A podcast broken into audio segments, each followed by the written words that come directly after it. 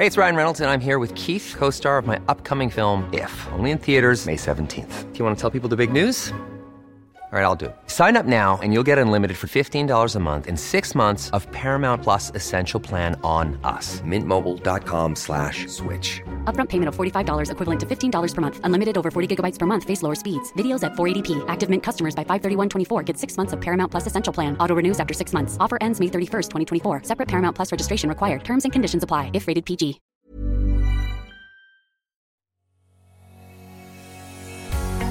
Bonjour et bienvenue sur le podcast Explore Japon. Le podcast qui explore le Japon sous toutes ses coutures. Des conseils voyages, de la culture ou bien de la vie de tous les jours en passant par l'apprentissage du japonais, partons ensemble deux fois par semaine pour ce magnifique pays qu'est le Japon. Bonjour à tous, euh, et oui, on est à l'épisode, si je ne dis pas de bêtises, 95 aujourd'hui. On se rapproche de l'épisode 100. Je vous rappelle, l'épisode 100, c'est un épisode spécial FAQ. Donc n'hésitez pas à m'envoyer des questions sur mon compte Instagram. Je sais, c'est encore du blabla, vous avez l'habitude, donc je le fais vite. À m'envoyer des questions sur le Japon, sur ma vie au Japon. Pour finir et avoir un bel épisode 100 où bah, je répondrai à vos questions, je pense que ça pourrait être sympa pour finir, non pas le podcast, mais cette fameuse saison 1, parce que je ne savais pas quand terminer la saison, il n'y a pas vraiment de saison. Je me suis dit que le centième épisode serait une bonne chose pour terminer et sur un nouveau truc nouveau générique, peut-être nouveau format, je sais pas, il faut que je réfléchisse à tout ça. Mais il y aura des nouveaux génériques, peut-être un nouveau son aussi avec un meilleur micro, on va voir. Je vais, euh, je vais retravailler tout ça. Mais bref, aujourd'hui, on va partir sur un nouvel épisode. Parce que lors de mon premier passage au Japon en tant que résident, hein, j'entends, j'avais une vie bien installée. Un appartement qui était bien décoré, j'avais acheté des meubles, etc. Une carte de résident, mon My Number, qui est donc votre ID en tant que résident japonais, une carte de sécu, un compte en banque, donc j'étais bien installé et je vous ai même fait un podcast il y a quelques épisodes pour vous expliquer comment faire ces démarches. Et quand j'ai décidé de quitter l'école, bah, j'avais plus le choix en fait. Hein. Mon visa était terminé, je devais donc plier bagage. Alors quand on est en mode PVT, je m'installe un peu partout, je bouge tous les, mois ou toutes les semaines, bah, c'est assez simple. Hein. Mais là, j'ai eu pas mal de trucs à m'organiser. Alors à savoir, une fois ma demande à l'école donc de stopper, euh, de stopper les cours, bah, j'ai dû prouver par l'achat d'un billet d'avion que j'allais partir dans les un mois. Mon école était vraiment très stricte là-dessus. Hein. Au départ, même s'ils ont été assez vraiment désagréables et poussifs, parce que quand j'aurais dit j'arrête l'école, ils m'ont dit oui, oui, t'arrêtes, mais euh, tu pars quand Tu pars quand Tu pars quand Mais euh, genre, je leur ai annoncé ça le jeudi, ça s'est réglé le lundi, donc ça n'a pas duré longtemps. Mais le vendredi, moi, je voulais savoir combien de temps j'avais le droit de rester parce que j'avais entendu plein de choses. Il me semblait que c'était un mois, mais je n'étais pas sûr combien de temps je pouvais rester. Mais mon école voulait pas répondre. Mon école voulait juste dire oui, on veut ton billet d'avion. Donne-nous ton billet d'avion. Et moi, je leur disais bah oui, mais pour que j'achète mon billet d'avion, il faut que je sache quand est-ce que je pars. Donc, je veux pas prendre une date genre dans deux mois et que vous me dites bah non, c'est trop tard. Euh, donc, c'était un peu un dialogue de sourds. Au bout d'un moment, j'ai réussi à leur faire tirer par les verres du nez de savoir qu'au bout d'un mois, je pouvais partir. Donc, je fais ok, ok, pas de souci. Moi, si je pars telle date, euh, c'est bon, il n'y a pas de problème, vous me dites cette date et, je vous amène un billet lundi. Le lundi, je leur ai amené le billet d'avion. Et là, bah, tout s'était bien passé, ça allait beaucoup mieux, étrangement. Donc voilà, ça a été poussif jusqu'au moment où je leur ai montré les billets d'avion. Euh, donc voilà, j'ai acheté mes billets d'avion, mais une fois le billet en poche, bah, tout était plus tranquille. J'avais donc un mois pour quitter le pays, pas plus. Alors techniquement, je sais que si vous restez finalement un ou deux mois en plus, et que ça ne dépasse pas finalement la, date de validité de votre visa, on ne va pas trop vous faire chier. Mais bon, moi je voulais revenir vivre au Japon, et je préfère donc pas avoir d'ombre dans mon dossier. On sait jamais, hein, le Japon c'est quand même le pays des règles, donc euh, il, trois quarts du temps ça pose pas de soucis, mais il vaut mieux faire attention et suivre les règles quand on peut hein, pour éviter d'avoir des embrouilles plus tard. J'avais donc un mois pour tout organiser mon départ. Et au final, bah, c'était pas si simple que ça. Moi je pensais que voilà, c'était quand même assez bien parti. Parce que déjà la première difficulté, comme je disais, c'était le billet d'avion pas à cause du choix de la date, hein, ça je vous en ai déjà parlé. Ou de devoir le commander sur internet, parce qu'il n'y a rien de compliqué. Non, le problème c'était le prix. Car il faut savoir qu'au Japon, les billets d'avion sont plus chers euh, qu'en France. Donc en, tout cas, les Paris-Tokyo par exemple. Ils se font vraiment enfler en fait les Japonais. Et même en prenant un aller-retour, si vous le prenez au départ de Tokyo, ça vous reviendra beaucoup plus cher que le même trajet, le même jour, en faisant un Paris-Tokyo. Donc un Tokyo-Paris coûtera plus cher qu'un Paris-Tokyo. Attention, hein, je ne parle pas quand vous faites un aller-retour. C'est-à-dire que si votre point de départ c'est Tokyo, là ça va vous coûter plus cher. C'est-à-dire qu'un aller-retour, votre point de départ c'est Paris, et à un moment vous allez faire un Tokyo-Paris, d'accord Vous allez avoir un billet Tokyo-Paris, mais votre point de départ de base c'était Paris. Là, mon point de départ de base c'était Tokyo, parce que je vivais au Japon et que j'avais pas, voilà, c'était pas genre je rentre parce que j'ai un autre billet, il fallait que j'achète un nouveau billet. Et là, bah, les Japonais, ils se font vraiment, mais alors vraiment, enfler. Euh, mais en plus, bon, vous savez, hein, les prix des billets d'avion, c'est souvent un truc super nébuleux, c'est souvent compliqué de comprendre. Du coup, j'ai bien cherché pour trouver un prix correct, car moi, j'ai l'habitude d'avoir un vol direct entre 700 et 900 euros, on va dire, vraiment en vol direct avec Anna. Et là, j'avais des vols à 3000 euros. Oui, 3000 euros. C'était même pas une période qui était genre hyper touristique. Hein. C'était 3000 euros le vol. Et il n'y avait rien d'autre. Tous les vols étaient à ce prix-là. Et en écho. C'est-à-dire que je ne voyage pas dans quelque chose de ouf. Hein. C'était un voyage en écho. Alors heureusement, il y avait un créneau, mais juste un seul, qui était à 900 euros. J'ai donc sauté dessus en le voyant. Et du coup, bah voilà, j'ai réussi à avoir un vol pas trop trop cher en vol direct. Deuxième difficulté, et pas des moindres, c'est les meubles. Parce que c'est bien beau d'avoir acheté plein de meubles. Moi, j'étais hyper content d'avoir fait une déco sympa à mon appartement. Moi, j'étais venu pour m'installer à la base. Hein. Je pensais vraiment rester. Finalement, ça s'est pas passé comme je voulais. Mais voilà, j'avais vraiment tout fait pour rester. Mais là, du coup, je me retrouve avec plein de meubles et je savais pas quoi en faire. J'allais pas pouvoir les ramener avec moi. J'avais pas de chez moi en France. Puis de toute façon, d'envoyer tout ça, ça m'aurait coûté vraiment trop cher. Donc là, j'avais plusieurs solutions en gros. Aller sur les groupes de Facebook, enfin les groupes Facebook de Gaijin. Il y en a plein qui pullulent des groupes d'entraide, et ces groupes servent souvent aussi à vendre ses affaires. Il y en a toujours par ville, par région, etc. Les étudiants partant régulièrement, bah, ça permet de s'équiper pour pas cher et de récupérer un peu d'argent quand bah, nous, on est le vendeur. Quoi. Bon, le problème, c'est qu'il faut avoir du temps, euh, ou pas grand-chose à vendre, en gros, parce que...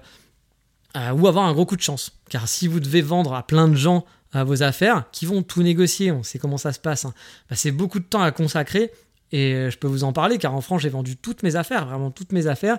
Ça a pris un temps fou et j'ai une aversion pour le bon coin depuis. Mais ça, c'est une autre histoire euh, dont je vous parlerai peut-être un autre jour. Autre solution, bah, c'est vendre vos meubles à un magasin de seconde main.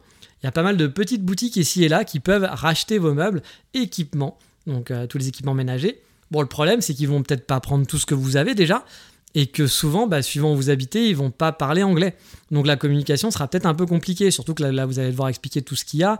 Normalement, ils vont venir chez vous, regarder et vous dire on prend ça, on prend ça, on prend ça, et vous, et vous filer un prix.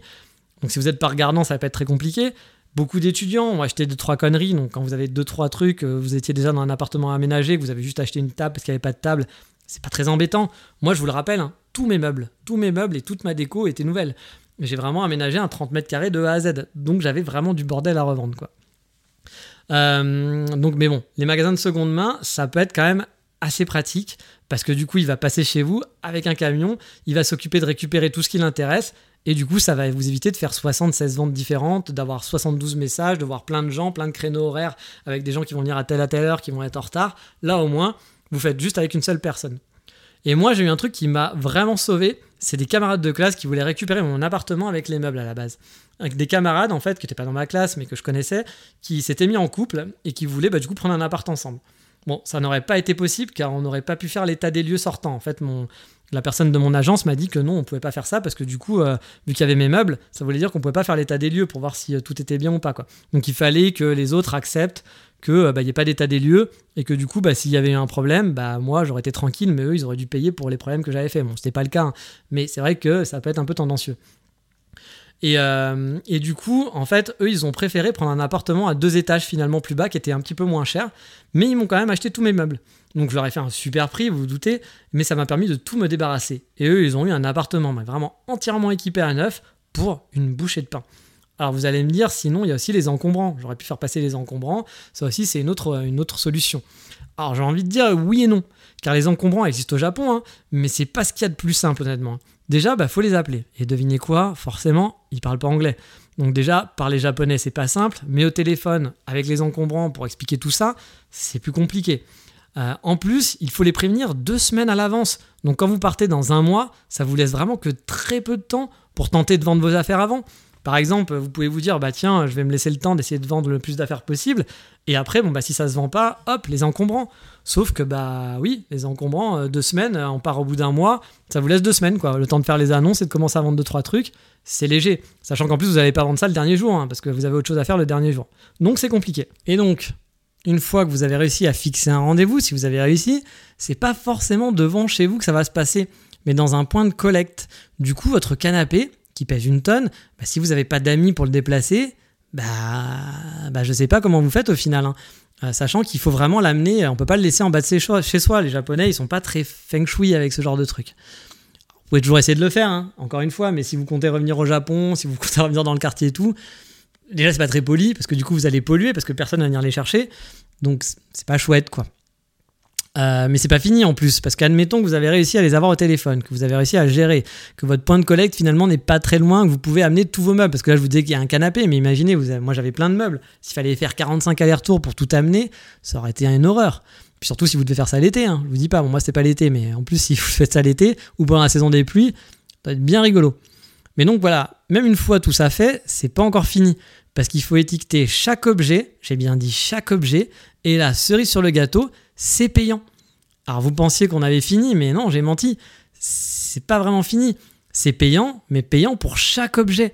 Donc ça va vous coûter un bras de juste vouloir filer des meubles que vous auriez pu vendre. Donc du coup, c'est quand même pas la solution la plus funky. C'est-à-dire que vous avez 72 meubles, il faudra payer 72 fois. Alors je sais plus combien était la somme, mais euh, même si c'est 4 balles, hein, faites le calcul, ça va vous coûter cher pour euh, peut-être plus de 2000 balles de meubles vous allez payer, euh, je sais pas, 400 balles pour 2000 balles de meubles que vous auriez pu vendre. Ah, c'est pas, c'est quand même pas l'idéal. Alors après, moi je parle pour Kyoto, hein. peut-être que dans d'autres villes c'est différent, mais Kyoto, franchement, les encombrants, non merci. C'était pas la meilleure solution. Mais comme je vous le dis, c'est peut-être différent dans d'autres villes. Bon, une fois le problème des meubles fini, donc moi j'avais réussi à le vendre à des amis, j'ai dû ensuite passer à la partie administrative. Bah oui, hein, car forcément, il faut signaler que vous n'êtes plus ici. Car sinon, l'assurance que vous payez tous les mois, dont je parle dans les précédents épisodes, bah, ils vont penser que vous ne payez plus. Parce qu'ils vont peut-être pas donner l'info comme quoi vous êtes parti. Donc il faut indiquer à la, à la ville que vous n'habiterez plus là. Donc là, rebelote, il faut retourner à la mairie pour refaire ce que vous aviez fait à l'aller en quelque sorte, pour indiquer que vous allez quitter la ville. Bon, bien sûr, vous pouvez partir à l'arrache hein, et se dire on s'en fout, euh, voilà, mais bon, euh, c'est pas, grave. Mais encore une fois, moi je préfère être dans les règles et pas devoir expliquer la prochaine fois que je vais revenir, parce que je sais que je vais revenir, pourquoi vous aviez un arriéré d'assurance. Euh, que vous l'avez pas payé, alors qu'en fait, bah non, en fait, j'étais plus là, donc j'avais pas à le payer, mais ah oui, comment ça se fait Prouve-nous que t'étais plus là. Vous voyez le délire, quoi. Alors pareil pour la carte de résident, vous pouvez très bien partir sans rien dire, hein. sauf que le jour où vous voudrez revenir, ça sera compliqué. Ça peut être compliqué en tout cas pour avoir votre My Number, car l'administration bah, considérera que vous habitez toujours dans une autre ville. J'ai une amie par exemple qui a galéré pour avoir son My Number. Donc l'école nous demandait ce fameux My Number, qui est ce numéro d'identifiant unique. Euh, donc euh, elle, elle est arrivée à Kyoto. Et en fait, elle ne l'avait pas déclaré dans son précédent PVT où elle avait bougé de ville en ville. Elle avait fait la première déclaration dans la première ville, je ne sais plus où c'était, mais allez, on va dire que c'était Tokyo. Et elle n'avait jamais déclaré qu'elle avait bougé. Donc pour les Japonais, elle était toujours à Tokyo. Alors bien sûr, hein, ils savaient qu'elle était partie du pays, mais dans son dossier, c'est indiqué qu'elle habite Tokyo, pas Kyoto. Du coup, quand elle a fait les démarches à Kyoto pour avoir le numéro, eh ben, elle n'a jamais reçu parce que les gens l'envoyaient à Tokyo ou alors les gens lui envoyaient pas parce qu'ils comprenaient pas qu'elle habitait à Kyoto alors qu'elle était censée aussi habiter à Tokyo. Les Japonais, ils sont très très stricts sur l'administration parfois et peuvent être un petit peu bêtes hein, sur ces trucs-là. Hein. C'est pas forcément mieux qu'en France. Hein. Et donc du coup, bah, vous allez me dire, c'est de sa faute aussi, avec elle déclaré. C'est pour ça que je vous encourage dans ces cas-là à faire les choses le plus propre possible parce que l'école, du coup, lui réclamait avec insistance son My Number. Elle, elle comprenait pas pourquoi en plus, parce qu'elle savait pas. Elle avait fait toutes les démarches. Elle disait, mais je comprends pas, tout le monde l'a reçu, moi je le reçois pas. Pourtant, j'ai fait les démarches. Euh, ça fait deux semaines qui passent, trois semaines, un mois, et tout le monde l'a reçu, moi pas moi. Et au final, bah, c'était pour ça qu'elle avait pas reçu. Donc c'est pour ça que vaut mieux, à la limite, prendre un petit peu de temps pour éviter les emmerdes par la suite, surtout si vous souhaitez revenir. On a presque fini notre tournée administrative, car normalement, il faut aussi déclarer à la poste que vous ne vivez plus ici et bah forcément fermez votre compte en banque. Hein. Mais je dois l'avouer, j'ai fait aucun des deux, c'est pas bien, je sais. Alors pour le premier, pour la poste, j'ai simplement oublié. Personne n'est parfait. J'ai oublié qu'il fallait, euh, qu'il fallait euh, se déclarer à la poste quand on partait. Et pour le deuxième, bah en fait, euh, c'était fait exprès parce que je voulais garder mon compte en banque au cas où. bon, techniquement, ça a marché. Hein. J'ai toujours mon compte en banque, mais attention, il faut savoir que ma banque m'a envoyé un jour un courrier chez moi qui est revenu il est donc, euh, le courrier est revenu parce que j'habitais plus là-bas, à l'adresse indiquée. Donc ils ont désactivé ma carte de retrait. Mon compte est toujours actif, mais je ne peux plus du tout utiliser ma carte dans une borne. Car techniquement, il faut que j'ai une adresse au Japon pour pouvoir utiliser mon compte en banque, ce qui n'est pas le cas. Mais du coup, je préfère la garder, enfin garder mon compte en banque, car si un jour je dois facturer quelqu'un au Japon et que ça l'arrange ou que je dois facturer rapidement, bah, ça sera plus, plus, plus, facile. J'ai par exemple rencontré quelqu'un pour un boulot euh, et qui m'avait dit garde ton compte au Japon, parce que là on va pas travailler ensemble maintenant, mais si un jour tu reviens, ou si un jour on doit te faire travailler à distance, bah au moins, euh, voilà, on pourra te faire facturer directement sur ton compte japonais. Donc c'est pas très honnête. Normalement, j'aurais dû le fermer, mais j'avoue, je l'ai gardé. Il y a encore un petit peu d'argent dessus, pas grand chose. Mais vu qu'ils me prennent pas d'argent dessus, ça ne me coûte rien de le garder. Même si un jour ils le ferment, au, final, c'est pas très grave parce que j'aurais perdu, il doit y avoir 5, 5 l'équivalent de 5 euros quoi. Euh, et en y repensant, il a fallu que je ferme aussi mon compte électrique, parce que le fameux compte électrique, heureusement, ça a été assez simple. J'ai pu faire ça via leur site internet, mais bon, suivant la compagnie et la ville, ça peut être beaucoup plus compliqué. J'ai aussi dû annuler mon Wi-Fi, parce que j'avais pris un pocket Wi-Fi en arrivant. Vous savez, le fameux pocket Wi-Fi qu'on prend en vacances. Il y en a aussi des pocket Wi-Fi pour les locaux. Big Camera, ils avaient une offre via un opérateur qui devait durer deux ans renouvelable. Donc si je voulais rendre euh, avant la fin des deux ans, c'était possible, mais il fallait que je paye l'équivalent des deux ans quand même. Du coup, bah, j'ai préféré le refiler à un ami et le rendre à la fin de mon abonnement. Vu que je savais que j'allais retourner au Japon à la fin de mon abonnement, mon ami a pu en profiter. Ah, bah, il m'a payé hein, en plus, donc ça a été cool parce qu'il m'a payé ses abonnements, donc je l'ai pas payé pour rien. Mais de toute façon, sinon j'aurais payé pour rien, j'aurais dû quand même payer pour rien en le rendant. Mais là aussi, ça n'a pas été si simple. Je pensais pouvoir me rendre à Big Camera, vu qu'il parle anglais euh, pour gérer tout ça, et demander l'annulation le non-renouvellement de mon abonnement, tout simplement. Et le rendre, rendre mon Pocket Wi-Fi par la même occasion et tous les, tous les outils qui étaient avec. Sauf qu'on m'a fait comprendre bah, qu'il fallait appeler uniquement, qu'il gérait pas du tout ça sur place. Là, pour une fois, j'ai trouvé le service pas très pratique. Surtout qu'on on peut tout faire sur place. Hein. C'est-à-dire que pour le faire, j'ai eu aucun problème. Hein. Tout a été fait, c'est même avec des papiers big caméra. Mais par contre, pour le rendre, ah non, c'est pas possible. Donc j'ai un peu galéré car sur le site, bah, il n'y avait rien. Il n'y avait pas d'infos, il n'y avait pas de formulaire pour, euh, désinscrire. Il y avait juste un message qui disait qu'il fallait téléphoner. Téléphoner en japonais, c'est pas fun. Hein. Donc j'avais une amie et je lui ai demandé si elle pouvait m'aider. Elle a appelé pour moi et le service n'a pas voulu annuler car ce n'était pas moi au téléphone. Parce que moi j'étais déjà parti en fait, j'ai fait ça à la dernière minute et vu qu'il fallait appeler, bah, c'était pas possible et je devais rentrer à cause du Covid, j'ai pas eu le choix, hein. j'ai dû rentrer en vitesse, prendre le dernier avion qui rentrait à l'époque. Et euh, du coup, euh, bah, je pouvais pas rentrer donc je m'étais dit à mon ami, bah, gère-le, tu vas pouvoir le gérer. De toute façon, il faut juste le ramener à Big Camera. Non, fallait pas le ramener, je savais déjà qu'il fallait appeler, mais j'avais dit, voilà, tu, tu les appelles et puis tu fais le nécessaire, et puis je te paierai un resto la prochaine fois qu'on se voit, et tout va bien, quoi. Donc elle a, elle a appelé pour moi, mais les mecs ont été super tatillons, et c'est les Japonais, hein, parfois ils sont comme ça. Mais ils ont quand même été sympas. Ils nous ont envoyé vers un formulaire de contact où j'ai pu demander moi-même l'annulation via un email. Et tout s'est bien passé au final. On n'a même pas eu à rendre le pocket Wi-Fi. Mais bon, ça, euh, ça a été le plus simple, on va dire. Euh, c'était même au final le truc le plus compliqué à annuler le pocket Wi-Fi parce que voilà, il fallait appeler au téléphone, il n'y avait rien en ligne, euh, alors que je l'ai pris en boutique. Donc ça, c'était un petit peu triste. Et voilà, en gros, pour ce que j'ai dû faire d'un point de vue administratif avant mon départ. La dernière chose, le dernier truc administratif que vous n'avez pas spécialement à faire, mais on va le faire pour vous en quelque sorte, et qui vous fait un peu mal au cœur, je dois l'avouer, c'est votre résident card. Quand vous allez passer par l'immigration pour aller prendre votre avion, pour rentrer chez vous, on va vous prendre votre carte et la trouer. On va faire un petit poinçon dedans pour dire, bah voilà, elle est plus valide.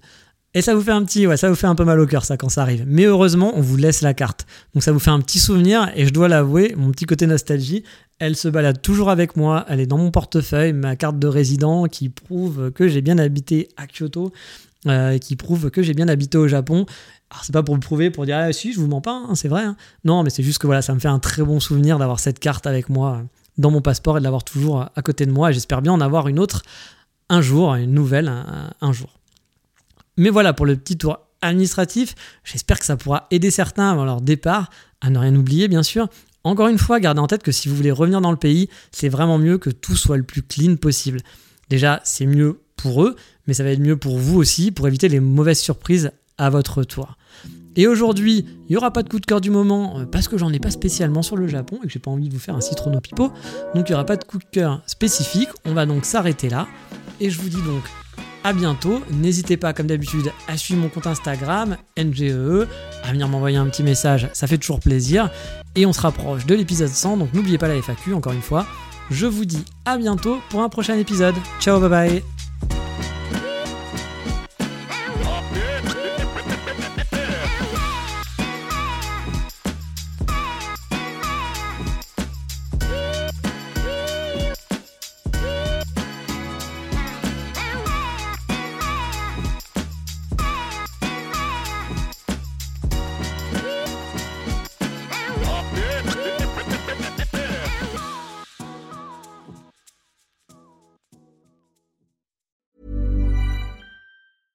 Even when we're on a budget, we still deserve nice things.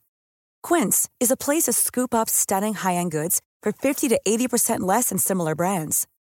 They have buttery soft cashmere sweaters starting at $50, luxurious Italian leather bags, and so much more. Plus, Quince only works with factories that use safe, ethical, and responsible manufacturing. Get the high-end goods you'll love without the high price tag with Quince. Go to quince.com/style for free shipping and 365-day returns.